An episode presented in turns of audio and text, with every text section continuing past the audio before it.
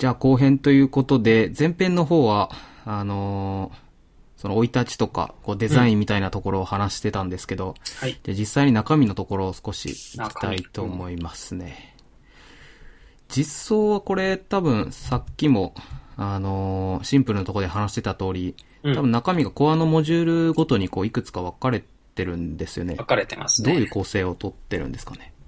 えっ、と、構成自体は、えっ、とですね、資料を見た方がいいかもしれないんですけど、えっ、と、し、ものすごいかいつまんで言うと、あれですね、できるまでってやつですかね。あーとか、いくつかあるんですけど、えっ、と、かいつまんで言うと、まず大きく2つの部分に分かれています。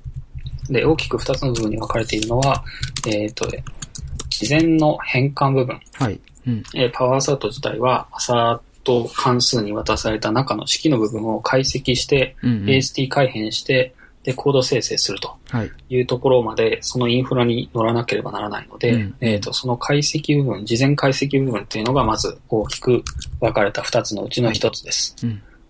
で、もう一つが、えっ、と、ランタイムの部分。実際にその解析されて変更されたテストコードが実行される、モカとかに実行されたら、えーその実行過程で各式の変数とかの値を、うん。えー回収してるわけですね。うん。うん。実際に、えー、と集めているので、その集めた値を使って、えー実際に失敗した時に、その値をグラフィカルにうんグラフを描いて表示するというランタイム部分に分かれています。うん。うんその、エラーが起きた時に、その、 string だったら string の値とか、オブジェクトだったらオブジェクトの値をこう、線をつけて出してくれるっていうのは、その実行時に、そこの値をどこかに取ってるってことなんですか？そうで。ねで、す。失敗したらそれを、こう、その、て、なんだ、コードの位置を考えながら、いい感じに出してくれてるというそうですね形なんですかね？なので、その、し実際のう、んあの、アサートの中の値をどこかに、えー貯めておいたりとか、うん退避しておいて、うん失敗した時のために取っておくっていうための準備自体は、事前のコード解析うん変更部分で行っておいて、うんで、実際にテストが走って失敗した時だけうん、そのランタイム部分が、その失敗した時の値うん。を使って、えー失敗メッセージを組み立てるというような構造になっています。なるほど。その変更時っていうのが AST をこねこねして、そうですね。そこにこう、なんだろう、アサート文の中の式を考慮して、えっ、と、変数に値を保持しておくみたいなのを埋め込んでるって感じですか埋め込んでいますそうですなるほど。それ、なんかこう僕も AST ちょいちょい触るんですけど、うん。すごい大変そうなイメージなんですけど、すなんていうんですかね。それをこう思いついてからサクッとできたもんなんですかね。えーっと、実際にできるだろうなと思っ、こうやればできるかなと思ってから、実際にできるまでっていうのは、あまり時間はかからなくて、へえ。えーっとですね、多分、そうだな、その日のうちにはできてるんあ、ですね。そうなんですね。うん。で、すごいですねえっと簡単なアサーションが、うん。パワーアサートみたいな形で値を保存して後で表示するっていうのができるようになるまではうん1日でだいたい出来上がっていて、で、3日間で131コミットして、うん。それでだいぶ、大体出来上がってるんですね。すごいですね。で、そこから先はもうただひたすらサポートする式の種類を増やすとか、あー。あとはえっ、と、設計をきれいにするとか、うんうんうん。みたいなところに集中していて、なのでうん実質的にはほぼ3日間でできていて、おーで3日間の後の2年間っていうのは、ほぼ中身をきれいにするとか、うんうんうん。設計をもうちょっと合理的にするとか、ユーザーがどんどんどんどん増えてきて、えー要望がいろいろ増えてきたものにうん。うん対応して、えーイージー部分が増えていくとか、うんうんうんうんそういったような感じになってます。なるほど。その式に、いろんな式に対応するっていうのは、アサート文の中に、例えばイコールイコールであったりとか、大なりであったりとか、まあ普通にメンバーアクセスしているとか、そういうのを、こう、そうです、いろんなの。に対応させるってことなんですね。はい。技術的にはだから、あの、 assert の中にはうん、 expression、あはいの、式をいろんなものが書けるので、うん。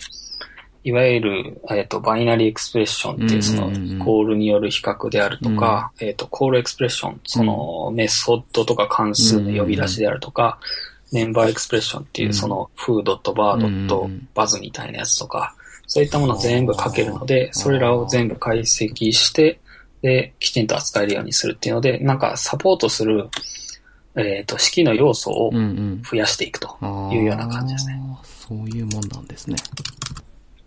なんか AST って、こう、初めて見たときは、うん。これどう、どういう、なんていうんですかね、ルールに従って作られているのかなとか、うん。それがすごいわかりにくかったんですよね、最初は。うん。ななんていうか、こう、エクスプレッション、そのタイプに、各ノードにタイプってついてるじゃないですか。うんうんうんあれがどういう種類があって、どういう種類の時はどういうプロパティがついてて、とかいうのをこう、追いかけるだけでも大変だったっていうのがあるんですけど。わかりにくいですよね、最初は。そうですよね。ごく。うん。なので、そのあたりも、その、トップダウンで学んでいくのはすごく限界があって、うんうんうんどちらかというとやっぱりトライアンドエラーでうん。、ああ、そうですね。えー調べていく方が効率が良くって、ですよね。なので僕自身もパワーサートのえー式の、サポートする式の種類を増やしていくときにどうやったかっていうと、うん。基本的にはその、コマンドラインからあ JavaScript の式を書いたあ。ら、うんうん AST が出てくるよううんうんうんうなんエスプリマを使った小さな関数を書いて、うん。で、いろんな式を書いてみて、うんどんな AST になるかなっていうのをひたすら見て、うんうん。で、えー解析方法、あ改改変方法を考えるというようなのをずっとやってました。めっちゃわかります、それ。うん。多分みんなやってる気がす てますよね、る。多 AST 分。こねこねする人はみんなやってる気がする。わかります。僕もコマンドラインでファイル与えたら AST 入って、うん。で、それをなんか JSON のビューワーみたいなのに食わせて、うんうん。こう、どういう風にトラバースすれば思ったようになるのかなとか。いうのを見るっていうのをよくやりますね。うんただそうすると、こう、予期しない、この、このプロパティはあるはずだと思ってたら、実は何かのタイミングではそのプロパティがなくなくて、うんヌルアクセスするとか、そういうのを遭遇しませんか、えーっと、僕の場合は、相手をしているのが式なので、あんか。まり、あ、この時にこれはないんだみたいな驚いたそうか。シチュエーションっていうのはそんなに実はなくあーなるてほ、ど、なるほど。一番だから大きい変更が入ったのは ES6 のうん。サポートを入れるときうんうに、ん。式の要素がすっごい増えたり、 computed property が増えたりとか。確かに確かに。なので、あとは、まあいろいろ、あの、 template literal とかうんうんうん増えたので、そのあたりで大きな変更っていうか。追加ですね。そうですね、そうですね。が入ったところが大きいかなと思ってなてなので僕自身の、えっ、と、やる分野に関しては割と安定していたとそうか。いう感じですね。 expression だけを相手にすればいいそうなんですよっていうこと。なんでそうすか。。だから、なるほど。そう。すごい専門的な話になるけど、 expression だけ相手すればいいのはすごい楽。うん。で、 expression の相手をしてても、全部の、えっ、と、文法要素を相手にしなきゃいけないパターンっていうのは、うん。あるにはあって、おーそれは、いわゆるあの、関数式、 function expression ですね。で、 function expression は、 function の body をかけるから、うんうんうんうん。 body をかけるっていうことは、すべての要素がそこに入ってくる可能性があるわけですけど power-assert はその function expression の中は、感知しないよってしちゃったので、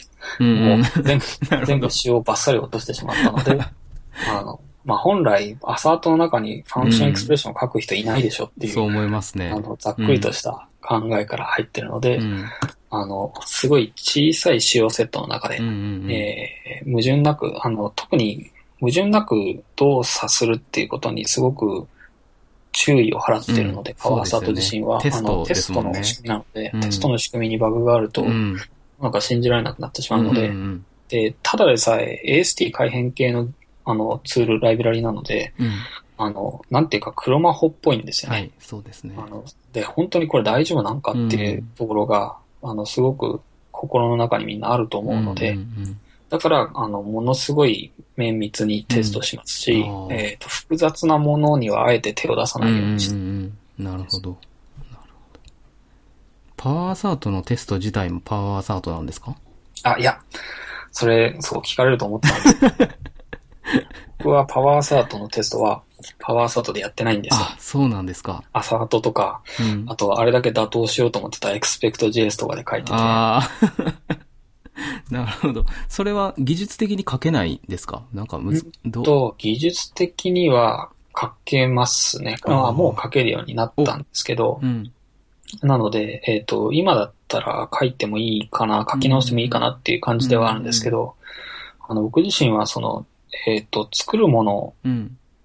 を、えっ、と、作る対象のものを、はいはい作る対象の今作ってるものでテストすると、うんうんテストにならないあという考あ。え方をしていたんですね。あで、なので、あの、今、今作ってるもの自身を、うん今作ってるもの自身でテストするーと、うんあの、誤りがあった時に、あの、確それを検知。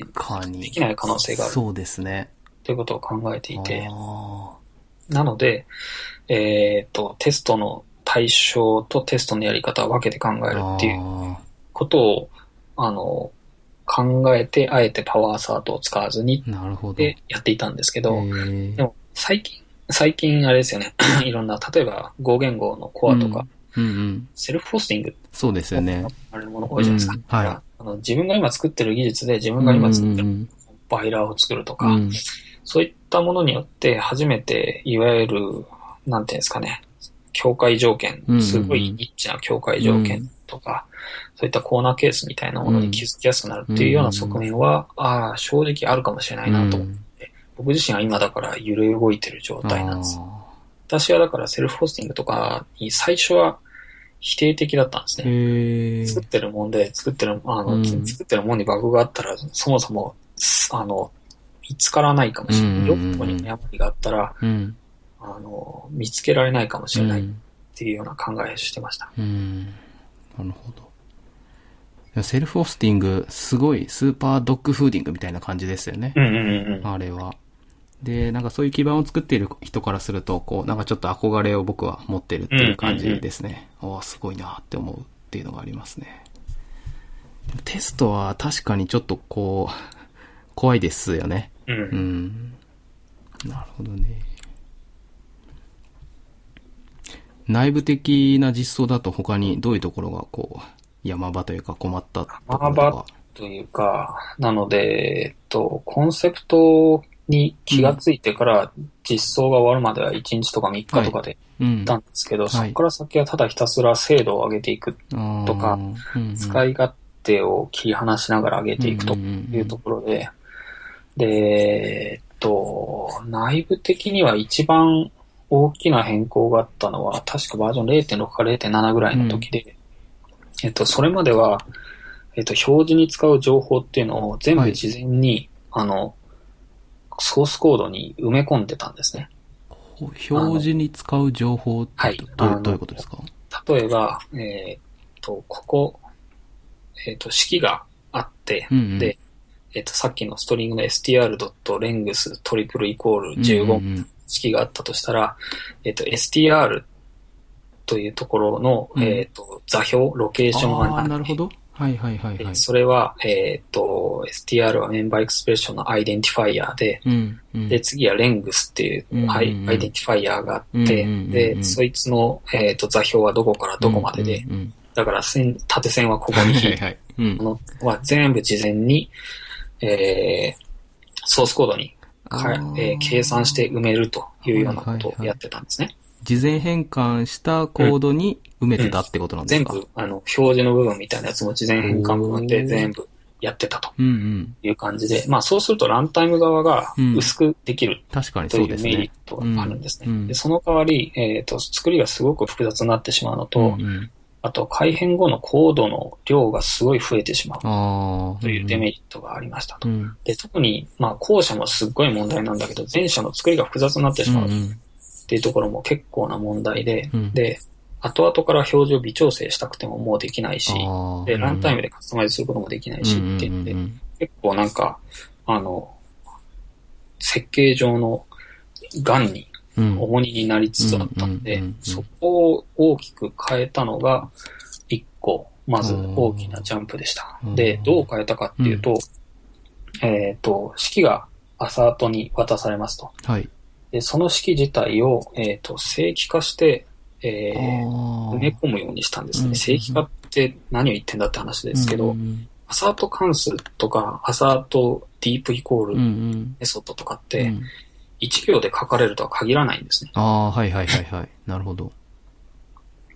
で、一行で書かれないときって、パワーアサートってどうはす、どう出すべきかってすごい問題で。そうですね。う。うんん。あれ、一行になってるからこそ、あの、グラフィカルな表示ができるので、うん複数行になったときにどう出すかって、うんとてもとても問題になってしまうので、そもそも、だから、えーそのアアサートの中の式っていうのは、実は厳密には、えー形式を鳴らさなきゃいけない、正規化を行わなきゃいけないという技術的な課題がありましたと。うん。なので、どうやったかっていうと、中で一度、えー解析と生成みたいのを行っています。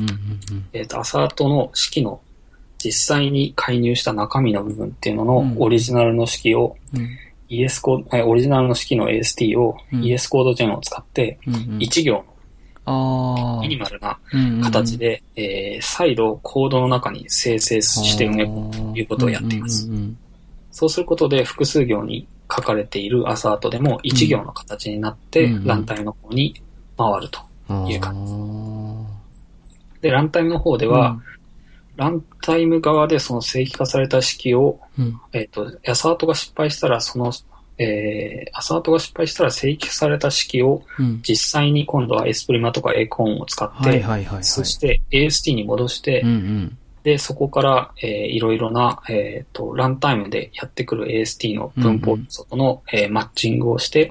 グラフを出すとあいうようなことをやってるので、結構中では複雑なことをやあ。って確かにそこ、難しそうですね。うんその、アサーション失敗式を、えっと、AST にして、各トークンの位置とか、その値をい判定して線をつけて、こう、グラフィカルに出すっていうのをそうですね、ランタイム側でやってるっていうことランタイム側でやっってます。あの、じゃないと複数行のアサートとかうんうんにうん。対応できなかったり、そうですね。だから、確かさいあの、一番最初の座標埋め込み型だと、に。うんそもそも複数行のやつだと複数行の座標になってしまって、うん。うんうん。後でランタイム側で複数行の座標を多分オフセットとかを使ってなんか頑張ってとかなんか。やんなきゃいけなかったけど、うんでももうオリジナルの式は残ってないから、うんうんうん。そもそも表示に使う式自体が失われているとか。そういったところがあるので、あの、解析のうん。後ろ半分って言ったらいいんですかね。実際の失敗時の式の座標解析とかはう、ん。ランタイム側に回してしまおうと。だからねえっ、と、解析側は、えー実際の値をキャプチャーする部分と、うん。あと正規化された式をうん。実際にそこに埋め込むっていうところまでは解析側で行って、うんうん。で、ランタイム側がし、もし失敗するとキャプチャリングの仕組みが発動するので、キャプチャリングした式と、あと、実際にそのキャプチャーした値というのが、うん。えーどこに対応しているのかというのを、えーその式をパースして AST に再度変換してうん。場所をマッチングすると。いうようなことをやっています。あうんそのために、つまり、えっ、と、座標以外にーうん。JavaScript のコードの、あの、実際の点を、はいえー指し示す表現を考える必要があったんですね。それまでっ、て、つまり、ラインと、ロケ、ロケーションっていうのはラインと、はいあと、カラムはい。とオフセットとか、レンジとか、なんかそういった AST の座標情報みたいなものを知るんですけど、うん。座標情報っていうのは当然だから複数行になっちゃうと、うん。えーそれぞれ解釈を変えなきゃいけなくなってしまって、うんうんうんうん座標によらずして、うん。Java の JavaScript のソースコードのある部分っていうのを、えー座標を使わずにうん。指定する、ポイントするっていう方法を考えることができれば、うん。解釈、ランタイムの解釈の部分はランタイム側に、えーディレイさせることができる。ああ、はいはいはい。あそのために、そのうん、えっと、元の式を正規化して、えーえーランタイム側でね。元の式を正規化して、うんうんうんうんで、その正規化した式の、えー部分っていうのを指し示す方法っていうのが座標によらずして、うんうんうん。ランタイム側に伝えることができれば、うんうん。えーそこに技術的なブレイクスルーがあるだろうと。うんうんいう感じで、なので、内部的には、あの、僕が勝手に個人的に、あの、ES パスって呼んでるんですけほうど、ほうほえーっと、実際の JavaScript の AST のう。、うん。えー各ノードのうんうんプロパティ、プロパティっていうか、各ノードのキーですね。はいはいはい。キーを、えースラッシュで連結した。えー文字列を使って、えー JavaScript のあ部分を一意に指あ。定するなる。ほど。だから、例えばスラ body のうんうんうんスラ body のスラゼロのスラ expressions のはいはいはいはいスラ1のみたいな感じでやると、実は座標によらずして、ソースコードの一部というのを、うんうん。えー指定することができるんですね。なるほど。だからソースコードの位置というよりも AST の各ノードの位置っていうのを表現したいってことですよね。なるほどねだ。から、あのあ、XML における X パスみあ。はいいたな。はいはいはい。ああ。すごい賢いですね、これは。へで、そうすれば、ば、座標を頑張って、あの、貯めなくてよくなったんでね。そうですすね、そうですね。そうじゃなくて、えっ、と、解析側で解析する情報っていうのは、うん。ある文法要素、ES、あの、ある文法がそのどの、えーパスにいて、うんうんどのパスの値が何だった、うんうんうん。キーとバリューさえ貯めておけばよくなる。うんうんうんうん。それがランタイム側に伝わります。ランタイム側では、えっ、と、どのパスがどの値だったっていうのが出てので、それをうん正規化された式をパースしたものとうん。照合して、そうすると座標が揃あ座標を使わずに座標が揃うと。へえ。すごい。これ、思いついた時興奮したんじゃないですか？お 興奮しました、ね。これあれば、複数行いけるぞとか、なるほど。全部。そうすると、あの、さらに矛盾のない形でいろんなものが表現できるようになるっていうのと、あとあの、とにかく座標地獄からそうですね。解放されるぞっていうことが分かったんで。いや、安直に実装したらこれは普通に座標でやってしまいそううん。ですけあど。オリジナルも座標でした。だから、オリジナルじゃない。僕の最初の実装の座標。あーいや、これはすごいですね。なんかに僕も将来使えそう。覚えておきます。えー、なんかちょっと似た、似た仕組みかな？あの、これもコンストウェアの中の、うんえっ、と、ES クエリだったうん、かな、イエスクレイありますね。うんあれもよ、ちょっと似た雰囲気を似てると思いますですよね。そうですよだからね。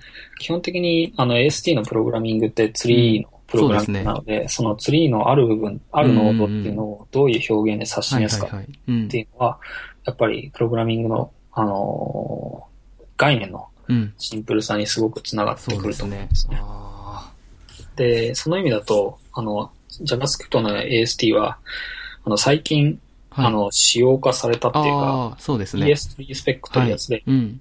あの、それまで、あの、似ていてちょっとずつ、あの、方言があった AST の世界が、全部、オープンソースの、えー ST のパーサーは、えー全部同じ形式を使うっていう形に統一されたので、そうすると、あの、そういった内部のプロパティ名とか、うん。パス表現とかも安心して使えるようになったっていうのがすごく大きいです。これスペック今までむしろなかったんだっていうのを僕は、こう。えーっと、事実上のスペックがあって、うん。それがスパイダーモンキー JavaScript の API ってやつで、スパイダーモンキーが JavaScript をパースしたときに、うんうん。こういうツリーになりますという、ん。えっ、と、モジュラのサイトはのスペックがあって、で、エスプリマもはじめとして、えー多くのパーサーがその形式のツリーを入ってたので、うんうん事実上のそのスパイダーモンキー API が事実上の、えースペックだったんですね。はい。で、しばらくはみんな幸せにそれで暮らしてるんですけど、はい。あの、ES6 が策定されることになって、うんはい ES6 の文法要素っていうのは、その当然ながらスパイダーモンキーの API はもう、あの、開発は止まってるのうんで、うん。えーなんていうか、足りない、文法要素は足りない、ノードの種類が足りないってことになって、で、各パーサーがみんな、おもう思い思いに実装が、うんスパイダーモンキー API の拡張が始まって、うんうんで、方言が生まれ始めたんですよね。うんうんうんエーコーンではこういうツリーを出す。うんエスプリマでは、あえっ、と、バベルではこういうツリーを出す。うんうんそれは、なんていうか、使う、AST を使う側にとってはたまったものではそうない。ですね。うん。で、それは実際に AST 界隈のエコシステム自体も沈没させてしまうような危険さをはらんでたので、うん各オープンソースパーサーの作者があの手を組んで、うんうん一個スペックを作ろうやということで始まったのが ES3 というスペックです。うんこれ、本当に大きい一歩そだうですね。うん。僕は、僕はエスプリを使ってるんですけど、うんうん。ES6 というかまあバベルの ES7 に対応するために、そのバビロンうん。を使ってみようと思って使ったら、こう、ほとんどこう、問題なく、まあ多少こう、さまつなところでうん。表現が違うところはあったんですけど、ほとんど問題なく使えたので、いや、これは ES3 でスペック化されてよかったなっていうのがそうですよね。もう互換性非常に高いです。うん。うんで、僕自身も最近、あの、いわゆる今、ちょっと前ずっと喋ってた、その、パワーアサートのランタイム側にも、はい。パーサーが必要になるわけですけど、あーそのそうですね正規化された式をパスするためのパーサーを、うん。えーパワーアサートはランタイムに必要とするんですけど、うんそのパーサーを、えっ、と、しょ一番最初のリリースからずっとエスプリマを使ってきたんですね。うん。なんですけど、ES6 のサポートを、うん。えー0.10か0.11で、えーパワーサートのバージョンでやらなきゃいけなくなった時に、うんエスプリマはやっぱりあの進化が一番ゆっくりしてるので、うんうん。ついていけなくなってたんですね、はいはいはい ES6 に。なのでその時に、えっ、と、それ以外の ES、 Espree とか、うん。 Acorn とか、そのあたりのパーサーをいろいろ試した結果、うん Acorn にして、うんなので、 power-assert の0.11は a コーンでうん。ずっと、えっ、と、ランタイム側パーサーはへーなんですけど、一番最近、うん。 Esprima が、えっ、と、ES6 の対応を完了したんですね。ああ、そうなんですね。なったんうで、ん。 Esprima に戻したと。あ、戻したんですね。だから、えっ、と、 power-assert の1.0はう、ん Esprima がまた戻ってますと。へえ。え、それなんで戻したんですか ?A コーンじゃダメだったんですか？うんと、 Acorn ではい。ダメではなかったんですけど、はい。えっ、と、事情はいくつかあってう、ん一つは、えっ、と、 power-assert は Node で使うだけじゃなくて、ブラウザ上でも使えるように設計されてるんですね。で、具体的には Browserify を使って、えー、ブラウザ用のビルドを行っています。うん。うん。で、その際に、だから、えっ、と、 Node のdependency は全部 Browserify でパッケージングされて、はいはい。ブラウザ用の1個のでかい JS ファイルになりますと。うんでその時に何が起こったかっていうと、うんうん。えーっと、中、ブラウザの中、えーブラウザ用のビルドの中に使う、えーファイルの中に、えーっとですね、 power-assert の依存ライブラリーの依存ライブラリーぐらいの位置で、うん。 Esprima がすでに依存してるんですよ。パ power-assert の依存ライブラリーが何かあって、で、その依存ライブラリーに Esprima がすでにあるんですね。はいはいはいはい。で、パワーサートは、えーパワーサートのフォーマッターは A コーンに依存してる。おーそうなると何が起こったかっていうと、ブラウザでファイルにビルドすると、うんビルドしたパワーサート JS の中にうんエスプリマと A コーンが入ってるんです。なるほど。だから、あの JavaScript のパーサーが2つ power-assert の中に入ってるっていうのは、なんかちょっとやっぱり、ですね。うん、確かに。まあ、その、ランタイムでダウンロードして使う人とかそんなにいないから、サイズがどうこうって話じゃないにしても、うんうんなんなんかパーサーが2つ違う種類の入ってるのは、あんまり居心地がいいもんじゃないなとそう思って。ですね。なの、で、エスプリマの依存を切っていくか、うんあるいは A コーンの依存を切るか、うんうんうんどっちかで、そのバンドルされるパーサーは、まあ一種類にした方がいいんじゃないかなと思ったんですね。うん。でそのタイミングでエスプリマがフィーチャー、ES6 のフィーチャーコンプリートになったので、うん。えーじゃあ、あの、もう一度、えーエスプリマに戻して全部のスペック通してみて、で、問題なさそうだったら、えーバンドルされる、えーパーサーをエスプリマに統一しようという感じで言ったら、パス、全部、あの、テストパスしたので、エスプリマに行ったという感じです。なるほど。えー、その ES6 に対応しなければっていうのは、こう、リリースされたから対応するぞっていう、なったんですか？それとも異臭がこう、いろいろ来たりしたんああ、ですか？もう、異臭というか、やっぱり、その、えっ、と、ES6 でパワーサート使いたいっていう人がすごい増えたんですね。やっぱりそうなんですね。だって、あーパワーサートに手を出すユーザーっていうのはもう結構だからレ、レットが 高いっていうか、はいはいはい。えっ、と、最近になってユーザーがすごい増えて、JavaScript は得意じゃない人がテストを書くためにパワーサートを使うっていう使い方がすごい増えてきたんですけど、それでもその ES6 に踏み込もうっていう人が、うん。なんていうかまだエッジの立った人が多かったんですね。そうですねうん特に ES6 がまだ、えっ、と、決まりきる前から使いたいっていう要望がいっぱい入ってきてて、うん。そういう人はな何使ってるかって、だから、バベルを使ってるわけですよ。ああ、はい。うん。で、なので、バベルでパワーサート使えるようにしてうん。ほしい、みたいな話になって。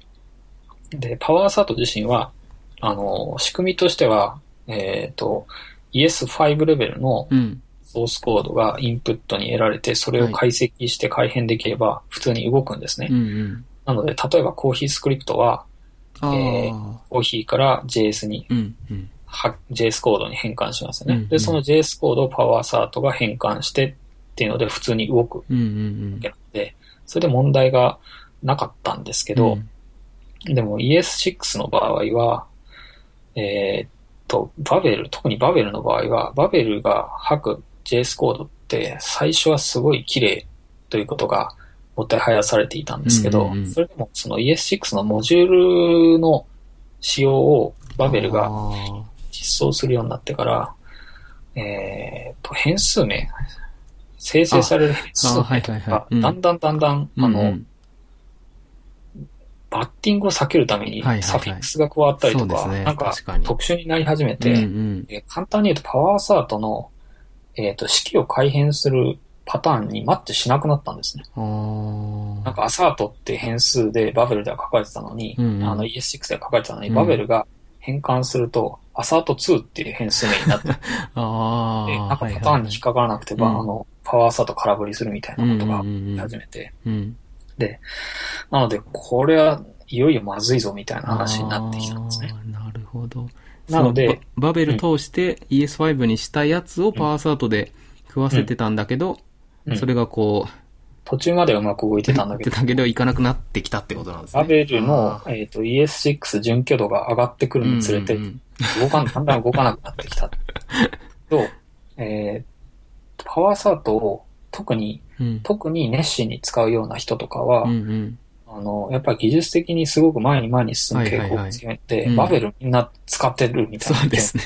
で ES6 で書きたいんですみたいな。うんうんこれはいよいよ ES6 を本当に正式に対応するうん。勢いでいかなきゃダメだなと思って、うんうんで、そこで、えっ、と、文の正規化、あ、じゃあ式の正規化自体もうん。ES6 の文法に完全対応するうんうん。っていうのを、えっ、と、AST 解析側、えっ、と、SPower っていうモジュールですけど、うんうん。で、まず対応したことと、あと、バベルに完全対応するために、うん。えーそれまではパワーサートがバベルのタイミング的には後で、後ろで動いていから、例えばコーヒースクリプトみたいに、コーヒースクリプトの後でパワーサート変換ってやるから、そうすると変数名が変わってなんか動かないみたいな話になったので、そうじゃなくてバベルの、えー後じゃなくて、バベうん。ルのあ中でパワーサートの構文解析や変換を行うようにすれば、バベルとバッティングしようがないから、えーそしたらちゃんと動くだろう。というような予測を立てましたと。なので、具体的にはバベルのプラグインうん。を、えー作ったんですね。で、なので、バベルの後のタイミングじゃなくて、バベルの解析の、実は内部的にはちょっと前のタイミングで、うんうんえーパワーサート改変を行ってしまってそこからバベルの中の仕組みが先に続けば、全部矛盾なく動くだろうと。うん。うんうん。形でバベル対応を一気に盛りとやりましたというあ感じですね。で、内部的にはだからだいぶバベルに詳しくなりました。ーすごいですね。プラグイン、そうか。バベルに食う前にフックできるポイントがある。あそうですね、あの、バベル。のプラグイン、バベルプラグインってやつは全部、ば全部じゃないんですけど、バベルの、えっと、本体のうん ES6 のトランスフォーマー系が動く前に割り込むことができるので、つまり ES6 の文法のままで、うん。ES6 to ES6 はいはいはい。ああ、なでるほど。パワーサート改変、うんうんうんつまりパワーサートの改変器側も ES6 のコードを吐くことができれば、うんうんあ ES6 のコードじゃないです。ES6 の AST を、うん。えー普通に改変して、うんうんえー吐くことができれば、バベルの中に収まると。うん。そうしたら、なんかもっと使ってくれる人も増えるだろうな、と。いうことの感じの予想を立てた感じです。ええ大変な作業って感じですねちょ。っとそこはだから、一時的に負荷がすごい高かそうですよねったというか、それまでエスプリマと ES コードジェンでうん。置いていた、えっ、と、パワーサートのうん。事前改変形をうんうんバベルの上にも乗っけるうん。ということになるんですね。だから、うんバベルだからパーサーもエスプリマじゃなくてバベルのパーサーですし、うん。えーとコードジェネレーターも ES コードジェンじゃないと。うんうん。で、さらに言えばトラバースの仕組みも ES トラバースじゃないと。ああ、なるほど。そ、そのプラグインの時は、バベルの、バベルの、その、えっ、と、パーサーを使っているってことなんですか？そうですね、はいあ。バベルの基盤の上に乗っなて、ねでも AST の改変の肝心なところは、えー共通化するっていうので、だから内部の構造をさらに、えー変更したんですけどもともと設計として分かれていて、その、うん AST 改変のところがソースコードからソースコードへ改変するモジュールのい。さらの内部にうん。依存モジュールの形で AST から AST へ改変するっていうモジュール、シンプル側のモジュールをさらに中でえー隔離していたので、あそいつに乗ることができれば、だからバベルの基盤の上でうん。AST to AST の改変形に、ーうんうん。えー接合することができれば、うんうん。まあいけるだろうと。はあ、やっていた感じですね。すごいな。はあ。ちなみに ES7 への対応はとかいう話はで、こう、上がってきたりするんですか？ああ、まだ上がってきては実はいなくて、テストを書くっていう文脈だとまああん確かにま、りそうかないのかもな。ので、割とのんきに構えてるんですけど、も。そうですね。テストの中だと、特にないかもしれないですね。大きくはないかもしれなくて、プリミティブが増えたら対応しなきゃいけない。ああ、確かに確かに。え、プリミティブ増えるんでしたっけ？あれ？ES7 は増えないのかな？バベルが対応してる、その ES7 のエクスペリメンタルなやつにはなかったかもしれない。けど、確かにテストではそうですね。これからいろいろ増える可能性はあるんですけど、テストっていう文脈だと、そんなに、そうですね。確かに。えっと、まだインパクトのあるものっていうのはないなっていうところがあって、で、プリミティブが増えると、プリミティブの、あの、文字列化を行わなきゃいけないので、はいはいはいはい例えば ES6 の対応の文脈で言うと、うん。シンボルですね。ああ、うんうん、シンボルの文字列化っていうのを、えー、バベバベルが作るシンボルって、所詮は偽物のシンボルなので、JavaScript のなんか、ダンプの仕組みで普通にダンプできるみたいな感じなんです。うんうんあの、ネイティブのシンボルは、文字列化の仕組みっていうのがう、んえっ、と、ちょっと特殊だったりするので、うんうんそこで、例えばエラーの報告をもらって、うんシンボルの文字列化のライブラリのところを一部修正入れたり、そんなような、えー、修正をちょくちょく行ってるようなうん感じです。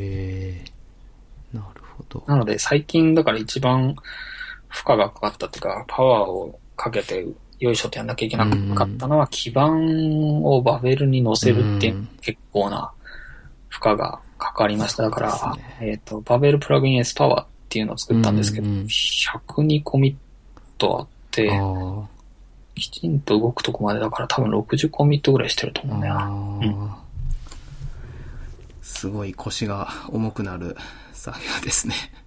そうですね。なんですけど ES6 使ってる人がとにかく増え始めたので、うん。そうですよね。かつ、あの、プロダクト戦略としてはうん。チャンスなんですよねあ、。そうですよね。そうそうそう。それはなんでか思います。っていうと、ES6 使う、いう人使いたい人が多くって、うんかつ ES6 が動くブラウザなんてまだ一個も完全にはないうん。から、つまりどういうことかっていうと、みんなバベルを使うわうんうんけですね。うん。でバベル使うんだったら、コードの変換っていうのがもう必然的に入る。うん。バベル自身がコード変換のインフラなので、うんうん。そしたらそのバベルで、あの、普通に動くよっていうアピールの仕方ができれば、うんうんみんなパワーアサート、バベルによいしょって乗ってくるときに、うんうん。ついでにパワーアサートも。乗り換えようみたいなっていうのは大いにあり得るんじゃない？かういうので、結構バベル対応っていうのは、あの、途中から本気になったっていうか、が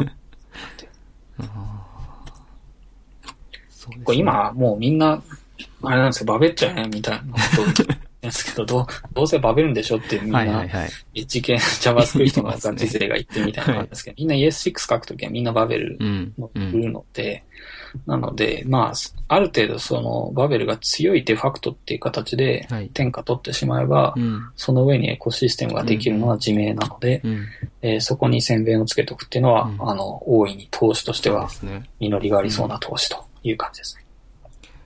その AST を操作するとか、JS のツールチェーンで今こう ES6 が出たタイミングで ES6 に一番乗りで対応していくっていうのは、こう、ツール自体の宣伝にもなるし、認知を広げるっていうのそうですね。あなるので、まあ、いいタイミングではありますよね。そうですね。うん。なるほど。でこれ、えっ、と、実際に、こう、使われ始めた時っていうのは、どういうタイミングなんですかね？使われ始めたのは、えっ、と、僕自身が、えっ、と、公開したのはだから2年前か。うんうんうん。0.1.0っていう形で公開して、で、しばらくは別に誰か、誰かが使うってことは全然なかっうんたんですけどうんうん。その、東京ノード学園かな、ノードのイベントでデモをした、そのデモのインパクトがうん。結構強かったっていうか、うんまあ最初みんなパワーアサート見るとビビると思うので、そうですね。すごいインパクトが強かったっていうのと、あと、その公演の時の動画が YouTube に残ってるんですね。で、。その YouTube のデモを見てくださって、うん。で、これはすごいぞっていうのでうんうん飛びついてくれたのが、えっ、と、あずさん。まあみんな知ってるかもしれないですけど、JSI インフォのあずうんうさんん。とか、コンストさんとか、うん。わかめさんとかうんで、うんで、そそういう方々が、あの、使い方のエントリーを書いてくださったり、紹介のエントリーを書いてくださったり、自分のプロダクトに使ったりっていうことを、あの、強く推し進めてくださったので、その二人に本当に助けられましたね。ああずさんとわかめさんが、やっぱり、えっ、と、パワーサートが使われるためのエヴァンジェリストのようなー役割えー引き受けてくださったというか、自然にそういうロールになったという感じなのかもしれないですけど、うん。というのが本当に助けられました。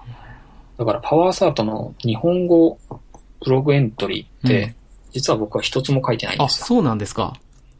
あの、講演したり、講演し紹介したりうん。はするんですけど、うん。ブログエントリーとかを書くっていうことはあんまりしてなくて、うん。それはあんまりいいことじゃないんですけど、えっと、僕自身は、その、英語で、あの、リードミーをちゃんと書くとか、うんうんうん。イシューとかプルリクエストに対してちゃんとやり取りするとか、うんうん設計指針を示すとか、うんそういった方に集中しようと思って、割と日本語の情報の方はちょっと後回しになってるところがあって、そういったところをあ逆にあずさんとかわかめさんとか、あとその後、えっ、と、パワーサートを使ってみたとか動かしてみたっていうログエントリーが定期的にポンポン上がるようになってきて、で、そういった情報に保管されて、あの、多くの方が使うんううん。道しるべになっているので、本当にそこが助かっていますと。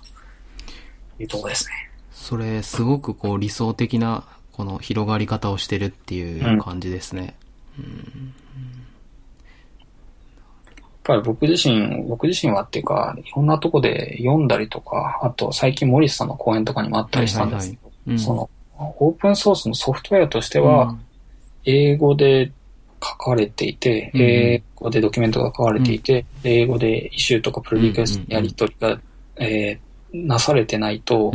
あの、世界的には、そうですね。なんか、ないも同然の状態になってしまって、それはそれで辛いし、もったいないな、うん。ところがあるので、そこは、あの、頑張りたいところなんですね。うんうんうんなんですけど、英語でドキュメント書いたり、やり取りするのってものすごい負荷がかかる。そうですね。すごい気合い入れてやんなきゃいけなくて、で、あの、ちょっと考えると日本語でドキュメントを書いてそれを翻訳すりゃいいんじゃないかなと思うんですけど、なその翻訳ってなんかうまくいかないんですよね。うんうんうん日本語で書いたものが英語にうまく翻訳できるかっていうと、はいはいなかなかうまくできないし、その自然な感じにはならないしっていうので、なので、その、辛くても英語で踏ん張るっていうのをやってみよう。GitHub 上では頑張ろうとうんしていて、で、そうすると、その、もう、あの、しんどいなって思うところは、うんうんそのお二人に助けてもらうと感じですね。確かにその、イシューでもプルリックでも、うん。こう、日本語でやってるんだったら、その、来た時にすぐ返信するっていうのに全然、て抵抗というか敷居はないんですけど、英語ってなると、よし、英語書くぞっていう気持ちが必要になるんで、なんか、よいしょって、なんか必要なんですね、ハードルをこれ、そうそうですよね。うん。で、最近パワーサート結構世界、いろんなところで使われるようになって、うん。で、その結果、イシューに対する質問が来たりとか、うん。要望が来たりとか、うん。なんか結構来るようになって、うんうん。で、それらのうちの何割かっていうか結構な割合のを言わなきゃいけないんですよね。例えばあ、 power-assert に来た issue の中であの別のアサーションスタイルはサポートしないんですか、はいはいはい。 expect とか should でやってないんですか、って話で、で、 power-assert の理念から考えて、うん。 expect と should サポートすることなんてありえないのそうで、いですね。や、それはむ無理で即ノーしなきゃいけないんですけど、じゃあどうやってノーって言おうかなうん。とか、あとなんかいろんな要望とか、うん。うんこっちの方がいいんじゃないかっていうのが、うん。それに対してきちんと議論してうん。採択することもあるし、きちんと議論してノーを言うこともあるしっていうのがあ結なくて、つまりなんかイエスにしろ、ノーにしろ、ーうん。単に無言でマージボタンを押すんじゃなくて、うんうん。きちんと議論しなきゃいけないっっていうのがあって、あで、そこは、うん、よし、頑張るぞ、みたいな感じ。にうんなるっていう感じですね。ノーを言うときって、ちょっと辛いですよね。そうですね。特になんか、ね、あの、プルリックとか一周で、わざわざそのハードルを超えてきてくれてる人に対して、うんうんうんいや、違うからダメですって言わなきゃいけないのって結構忍びない感じもあるうんうんけど、それイエスしちゃうと今度はコアコンセプトがブレて、すね。どんどんどんどうんんその、プロダクトとして公開していってしまうので、うんうんでプロダクトオーナーとしてはそこはきちんとだ、えっ、と、コンセプトに乗らないものに関しては、えっ、と、ノーを言わなきゃいけないっうんていう感じですね。ですね。そのブログエントリーとかイシューとかプロリクをこう書いてくれる、特に初期に書いてくれる人,、人たちっていうのは、すごいこう、プロダクトにとって大事な人たちだしすごいありがたいですね。そうですよね。そこをこう、こう無限に扱うこともできないし、だからといってプロダクトのコンセプトから外れることもできないし、っていうのを英語でこう、うまく 折り合いをつけて説明して言うっていうのは、はすごいパワーを使いそうですね。パワー、なんか使いますね。でもっと英語が上手かったらいいなと。なるほど。ブログ記事とか書いてもらえるとすごい嬉しいですよね。うん。使ってみた系にしろ、ね活用してみた系にしろ、ものすごい嬉しいですし、結構英語差をしてまうんす。うんうん。ですよね。エゴサーチ、僕、うん GitHub でもするようになって最近。うん、うん。GitHub 上にこう自分のパッケージ名のモジュールとかを入れはいて検索したりしてこう、うんあ、こんな人も使ってるみたいなのを見て楽しむっていうのをやってますね。やってます、やってまあ、す。やってますか？うんやってるのと、あと、何より、えっ、と、隠れたニーズを探るためにやってて、どんな組み合わせで、えっ、なるほど。と、使われてるかとか、はいはいはい。どんな、あの、人に使われてるか、うんうんうんどんな対象に使われてるかっていうので、あこれ必要そうだなっていうのを見たりっていうのに使ったりしてます。なるほど。ああ、それはいいですね。有益ですね。えー、なんか、すごい面白いところに使われてたりとかありました？変わったとことか、有名ところとか。ああ、はい。うんと、うん、結構、あの、おうと思うところにあ使われていたりとかうん。したりするんですけど、言っていいものかどうか わかんないソースだから言っていいんだよ。なんかいろいろあったりしますし。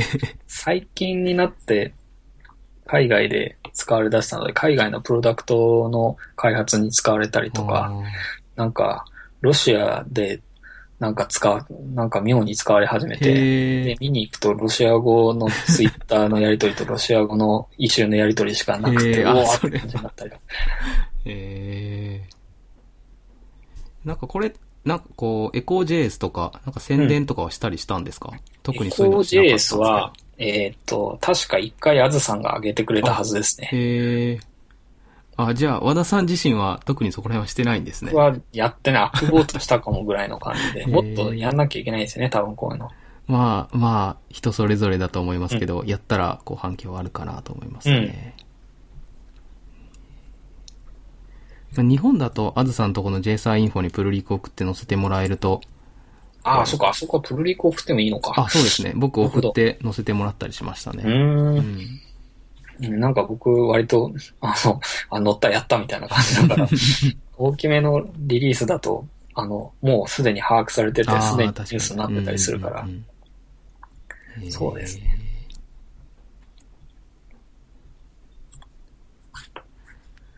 さっきワカメさんの話もちょろっと出たと思うんですけど、ワカメさんタイプスクリプトじゃないですか。うん。そのパワーサートではコーヒーとかパあのタイプスクリプトとかも全部サポ、全部？こう有名どころサポートしてるんですかね？そうですね。パコーヒースクリプトとタイプスクリプトと、うんうんあと、まあ ES6 うんうんうん、うん。は全部使えます。おーおー確かに、そんだけカバーしてたら、まあ大体の人は満足しそうですね。そうですね。で、僕自身、個人はタイプスクリプトをほとんど使わないので、うんうんもう、なんか動かすところから、あの、動かすっていうか、まあ、結論から言うとそのまんま動いたので、うん。うんあんまり内部に、パワーサートコアはあんまり変える必要うん。はなくへて、ーなので、タイプスクリプトでどうやってビルドチェーンに入れるかとか、うんうんそういったところを工夫すればよかったので、うん。えーっと、パワーサートのメインのコントリビューターで、ワカメさんと、あと、あの、佐藤哲平さん、哲平さん、この二人が、うんうんえーっと、タイプスクリプトをよく使われているので、うんうんその二人が、えっ、と、いろいろ、そのモジュール作ったりとか、うんうん。あのいろいろ動かしてくださったりとかしてるような感じですね。それってこう、パワーサート自体にプラグインの仕組みを持っているってことなんですか？そのコアに点を入れないっていうのは。プラグインというよりかは、うんえっと、パワーサート自身は、えっと、ランタイムは、だからうん変えなくていいんですね。パワーサートタイムは値が来て値をグラフィカルにうん捕まってレンダリングするってとこなので、うんなので手を入れなきゃいけないのは、えっ、と、事前のソースコード改変部分で、あソースコード改変部分も、えっ、と、AST to AST っていうのが一番シンプルなコアにあって、で、その外側にソースコードというソースコードっていうのがその外側のライブラリとしてあるので、で、大体そのソースコードというソースコードのレイヤーで、うん。えーコーヒースクリプトとかタイプスクリプトのコンパイル結果の JavaScript コードをあー達なるほど成して、で、えっ、と、きちんとその後ろのチェーンに送るってことができれば、えー問題はないんですね。なるほど。なのでうん、原理上は、えっ、と、かんそのままで動くんですけど、それをさらに簡単にするために無設定で動かす S パワータイプスクリプトってやつとか、うんうんうんガルプから、えーうん。タイプスクリプトうんうんうん食べさせてみたいなことをやると、うんもっと簡単になるという感じです。他のタイプスクリプトとかコーヒーに対応するには、その変、えっ、と、タイプスクリプトを JS に変換して、それを、うんなんだ？えっ、と、S パワーに食わす、そうですね。あそうか、スパーソースってやつですにね。食わせるっていうところの、こう、なんだろう。つなぎ込みがつなできる。ぎ込みをしてるっていう感じなんですね、それぞれは。へえ。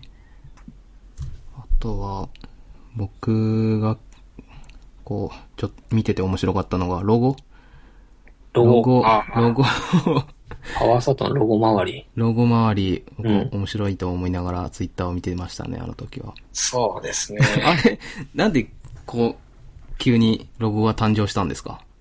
えっと、ロゴが誕生したのには理由があって、それはパワーサットを、えっと、僕の GitHub の個人プロダクトから、えっと、パワーサット JS っていうオーガニゼーション、GitHub のオーガニゼーションに移管しようん、うん、うと、えー思って作業をしてたんですうん。うね。ん、で、移管しようとなったら、あの、GitHub のデフォルトのロゴってなんか自動生成されたなんかランダムな模様みたいな感じの、うんなんか、割としょぼいやつになうん。るじゃないですか。うんあれはちょっと見た目悪いなと思って、うんで、そもそもなんでパワーサートをオーガニゼーションにしようはいかってなったかっていうと、それはまあ、あの、多くの人に使われ出して、うん、うん。えっ、と、僕個人のプロダクトっていうよりは、もっとちゃんとなんか公共のプロダクトとしてうん、うん。あった方がいいんじゃないかって思ったっていうことと、あと、あの、佐藤さん、佐藤哲平さんからもアドバイスがあって、そういったそのオーガニゼーションとしてきちんとあった方が、うん例えば URL も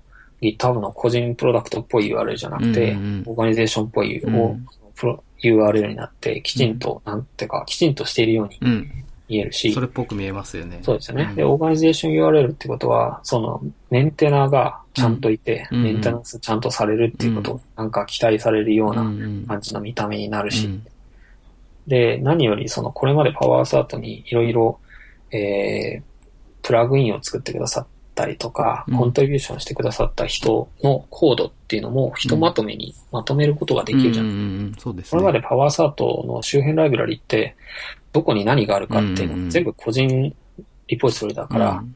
あの、すわかりにくかったっていうか、うん。バラバラになったんですね。だからパワーサート JS 関係のライブラリは、これっていうまとめた置き場所がなかったうんうんうんので、じゃあみんなの置き場所を作ろうやと。で、えっ、と、コントリビューター、これまで、えー一緒にやってきてくれた人もみんなそのオーガニゼーションに、えー入ってもらって、うん。で、みんなでやっていくというような感じの構図にしようかなと。うんうん思ったので、パワーサート JS オーガニゼーションを作りましたと。うんで、作って引っ越していったのはいいんだけど、ロゴがしょぼいから、で、じゃあロゴを書こうと思って、うんうんで、僕が5分ぐらいで書いたんですね。書いたロゴがものすごいひどい出来で、あれ、あれですね。イルミナティのロゴみたうんういな感じ、ん。あの真実の目ってうん見られてる、見られてるみたいでそう。。で、あれでネット上で炎上したというか、あまりにひどいロゴだってなって。で、一応弁護をするなら、うん。僕自身はパワーアースアートのコンセプトに、うん。あの、投資みたいな、す透けてみ、見るというはいはいはいはい中を透かして見えるようにするうん力があるみたいな概念がロゴにあるといいんじゃないかなと思って、じゃあ目だろうと思って、作ったらとんでもない騒ぎになったですね。うん。ので、ちょっとこれはさすがにみたいな感じで、みみんなに、あの、遊ばれて、すごいツイッターのレースがバンバン来て、うん。だいたいやばいロゴ、やばいっていう言葉しかないような感じの。だって、まあ大変だみたいなことになってたら、えーっと、833っていうそのエンジニアが、うんうん。えーっと、それまで、えー例えば、いえーっと、パワーサートの ES6 対応、バベル対応を、えーするきっかけを、えー作ってくれたのがその833なんですけどつまり、えーっと、ものすごいいろんな技術に対して、えーっと、活発に触って投資して、うんうん。、だからら、そのバベルの出力の形が変わって、うん。パワーサートが空振りするようになったっていうのを教えてくれたのが、うんその833なんですけど、が、えーっと、ウェブのデザイン、ウェブのサイトの制作とかデザインも多分や、手掛けてらっしゃる方で、うんうんうんで、その方が多分忍びなくなって、えーっと、ロゴを作ってくれたんですね。あの、で、ライオンのロゴで、うん。なんでライオンかっていうと、ウェブ上で、あの、僕がライオンの、あの、アスキーアートと一緒に そうですね。登場してくるからなんですけど、見かけますね。あの、テスト書いてないと、うん。僕の名前と一緒にライオンが出てくるっていう、あの、例のアスキーアートなんですよね。うん。から取って、うん。あの、まあ、メインモチーフはライオンで、うんで、それをきちんとしたロゴにうん仕上げるという仕事をやってくださって、うんあ、かっこいいじゃないか。そうですよね。かっこいいものです。ごいなんか正式ロゴ感があるので、うん、出てますね。なので、あの、すこれを正式ロゴに使わせてくださいと。うん。で、きちんと、あの、作者として、あの、名前を載せるので、うんで、ライセンス周りもきちんと整理して、うんこれはクリエイティブコモンズの CC0 なんですけど、うんうんライセンス周りをきちんとして、で、正式ロゴとして使わせてくださいってことをお願いして、うんで、快諾いただいたとうん。いうような流れです。そこまでが何数時間で、みたいな感じですよね。あの、元のロゴが出て、すごい速さでこれが出てきて、これに差し替わって、そうですね。っていう流れがありましたよね。でもこれかっこいいですよね。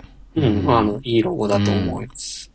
オーガニゼーションに移ってロゴもあってってなるとうんもう、本当に、なんかちゃんとしたプロダクトっていう感じがプロダしますよねクトが出て。きましたよね。ううんん。あプロダクト感あるなって個人的にもこうなって思って、おーすごい。あすごい、本当だ、3時間でロゴが出来上がってるな。あ、そうなんですか。うん、3時間、4時間ぐらいで。爆速でしたね。なので、すごいちゃんとしたなっていう、うん。これ、オーガニゼーしてよかった感がありますね。うんうん。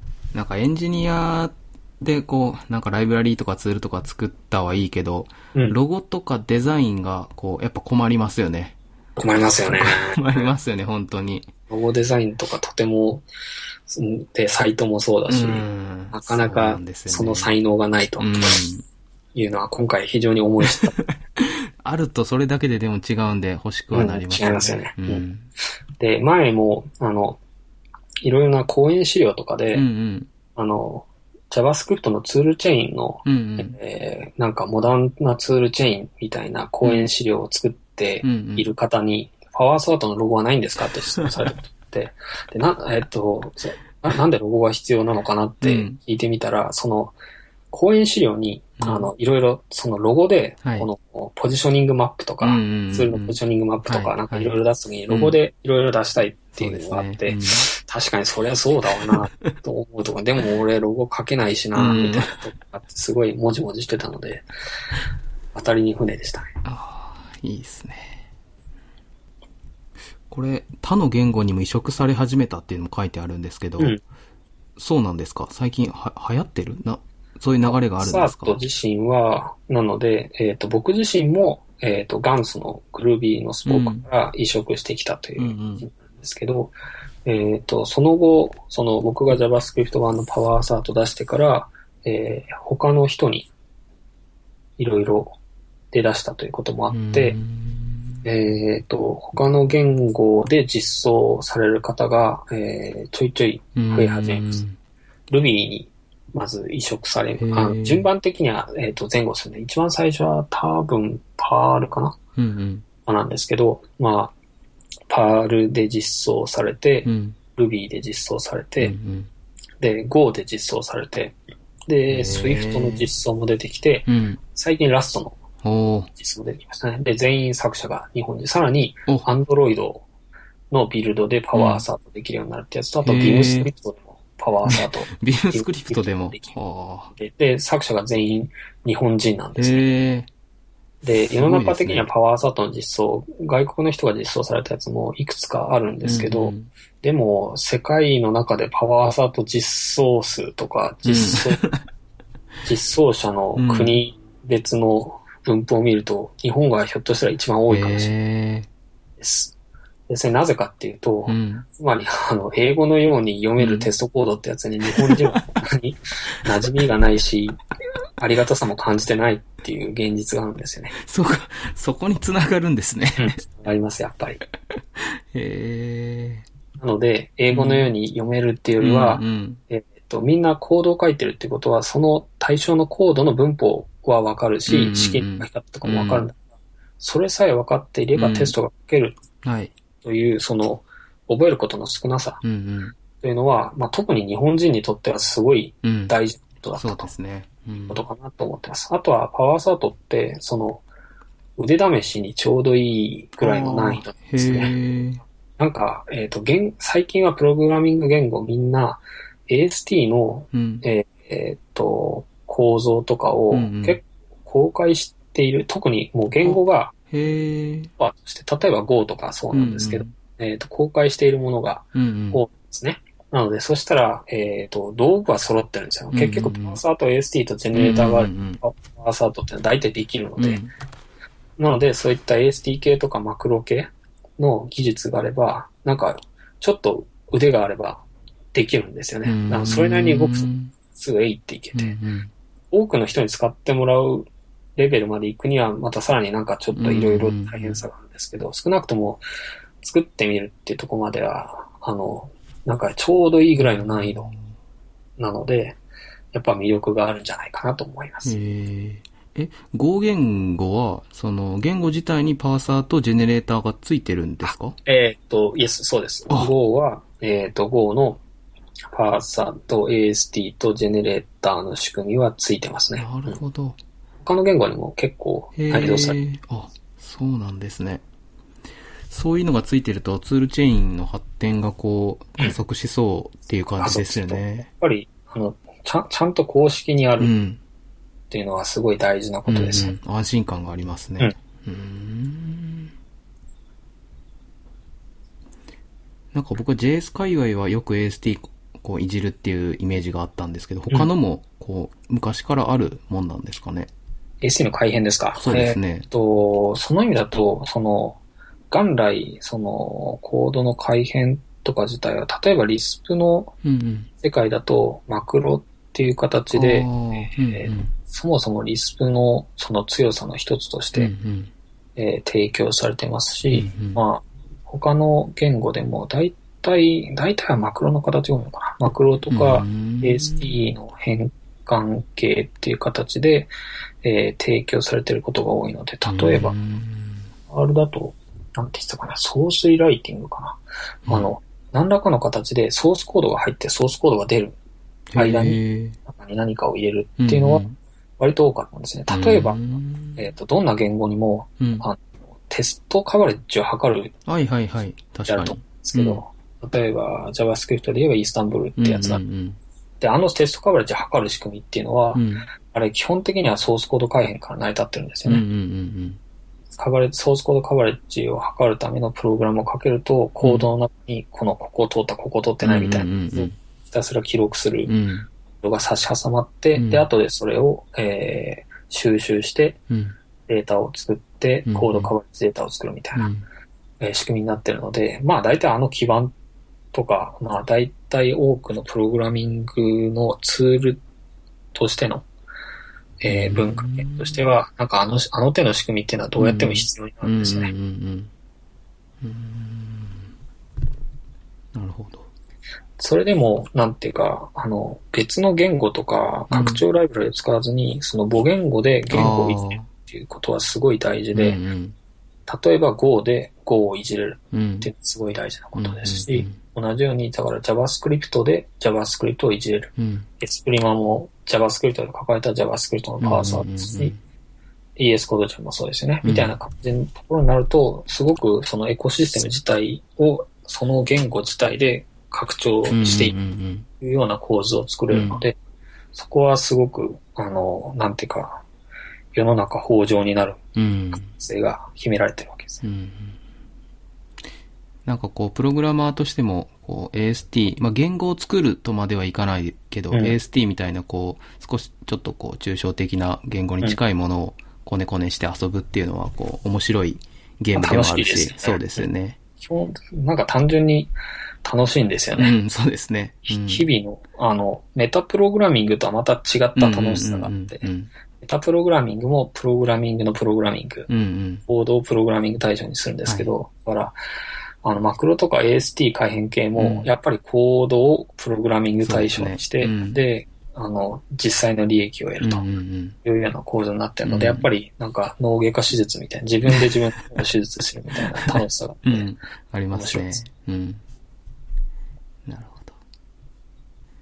じゃあ、最後に、パワーサートのこれから1.0が出たということなんで、次はどういう方向に行くかっていうのを少し。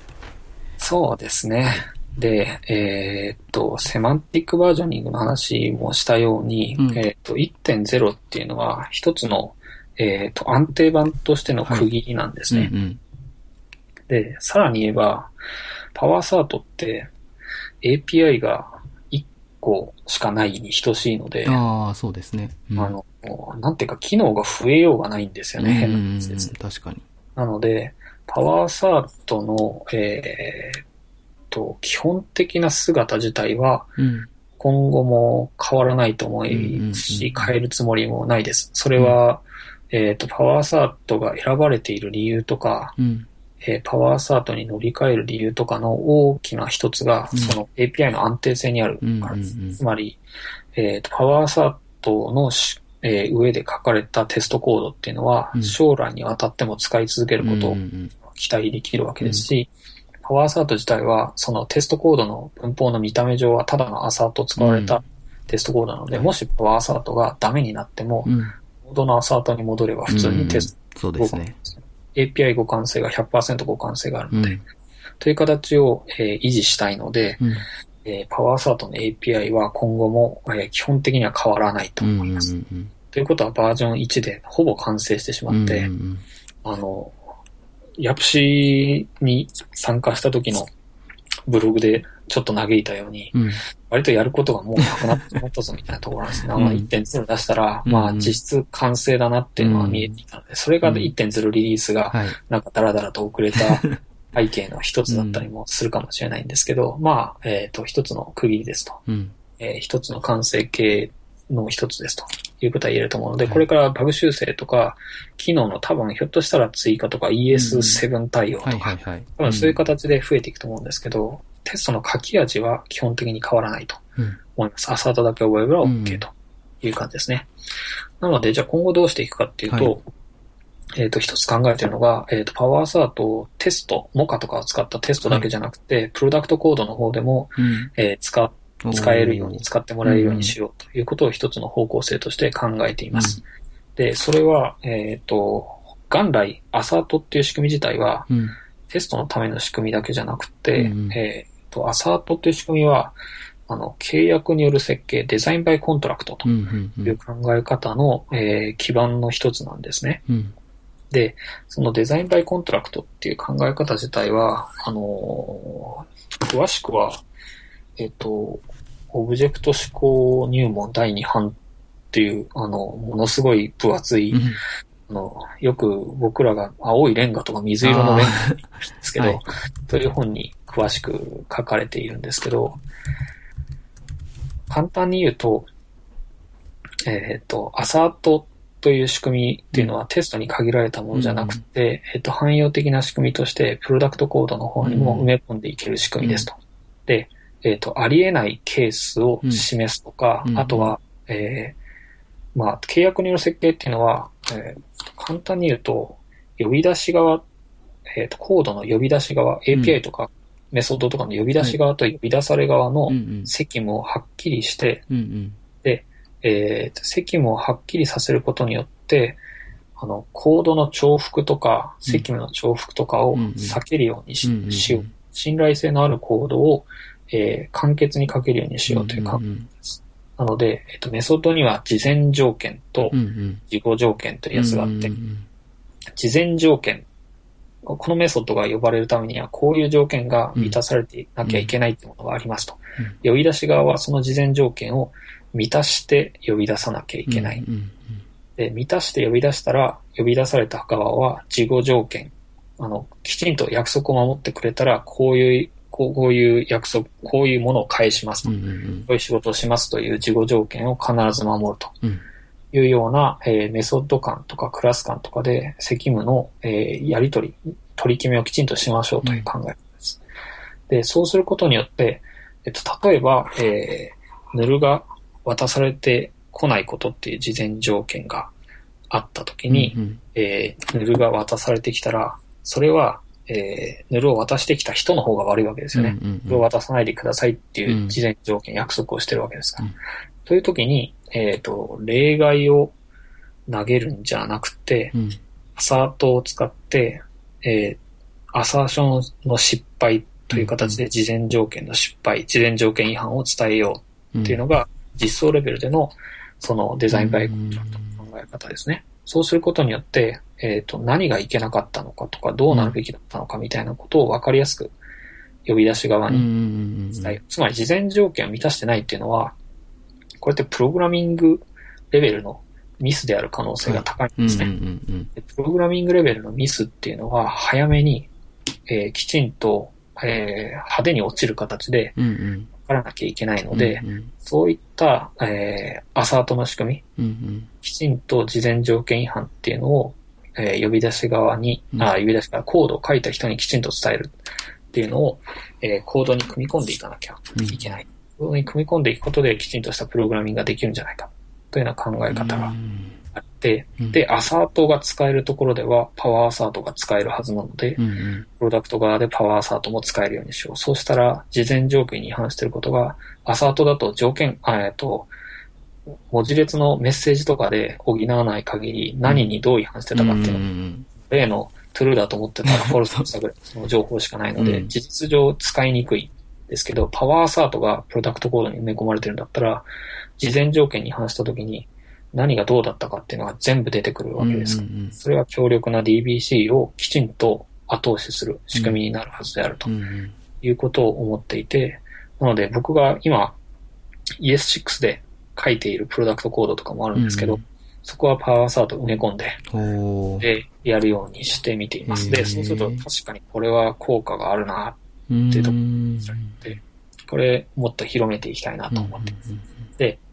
そうすると一つ問題になるのが、プロダクト側に、プロダクトコード側に power-assert のコードが入ってしまうってことは、それがそのまま出荷されてしまううんうんと示していて、それがまたすごく問題があるわけなんですよね。うんで、その design by contract の assert の仕組みっていうのは開発時にあれば十分で、うん言うとその assert で引っかかるコードっていうのを出荷しちゃいけないんですよね。うんうんうんなので、きちんと開発時に、えー、アサートに引っかかったらすぐにわかる、派手にわかるような仕組みを組み込んでおきつつ、うん。そのコードを出荷するときには、そのアサートのコードっていうのを除去してうんうんうん。出荷するっていうのが、他の言語のアサートの仕組みでは、えー一般的なんですね。うんうん実際にプロダクトでビルドするとき、コンパイルするときは、アサートを外してコンパイルする。うんアサートを除去する形でコンパイルするみたいなのが普通に他の言語ではできるので、うん。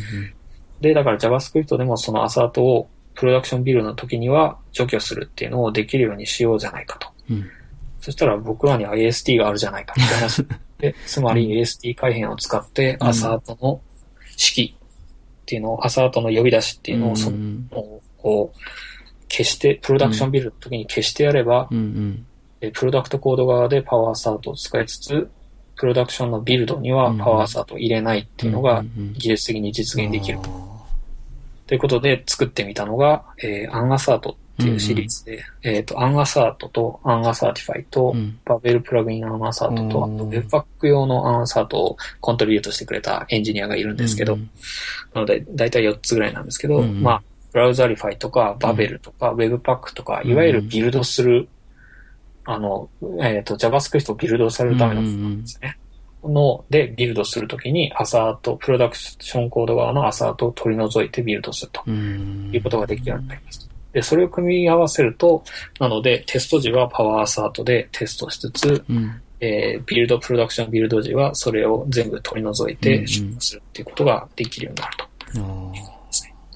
なるほど。ということはテスト、まあ、1.0が安定して出て、で、これからもそこまで、まあ、変更が入るわけじゃないんだけど、パワーサート自体の使われ方として、その、ほアプリ側のコードにも、こう、使っていくっていうのをね。まあ、進めていきたいなっていう感じなんですね。テストの仕組みに、えーっと、限らず、んいわゆるアサート API っていうのは、その汎用のうんうん。事前条件違反うんうん通知用の API なので、うん。パワーアサートも純粋にアサートの強化版うん。として考えています。なので、うんプロダクションコード側でもうん。ガンガン使って、うん。で、かつ安全に出荷できるような、だからうんうん安全なプログラミングっていうのを、えーより、えー進められるようにしつつ、うんうえー出荷時にはそれの邪魔にならないようにっていうのを今日、も両立させるような、うん。うん。えー世界にしていきたいなと思ってます。ああ。すごいですね。そういう思想を持ってプロダクトを、まあ、オオーナーになっていくっていうのはすごいいいですよね。だんだんやりたいことが増えてきた。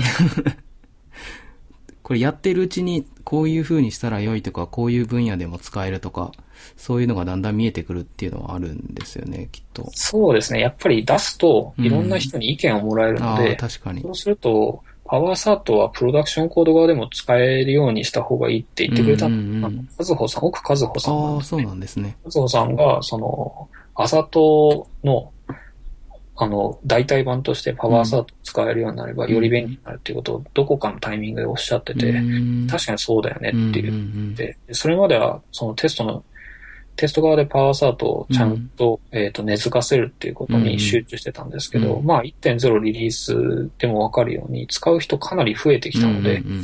そしたら、さらに、えっ、と、プログラミングの、あの、場面において、もっと、あの、いろんな局面で使われる、うん。使われるようにっていうか、いろんな自分が書いたコードを、うん。いろんな人の生産性向上のために使ってもらいたいなと思ってるので、うんうんうんさらに先に進めようとうんいうことを思うに至ったって感じですね。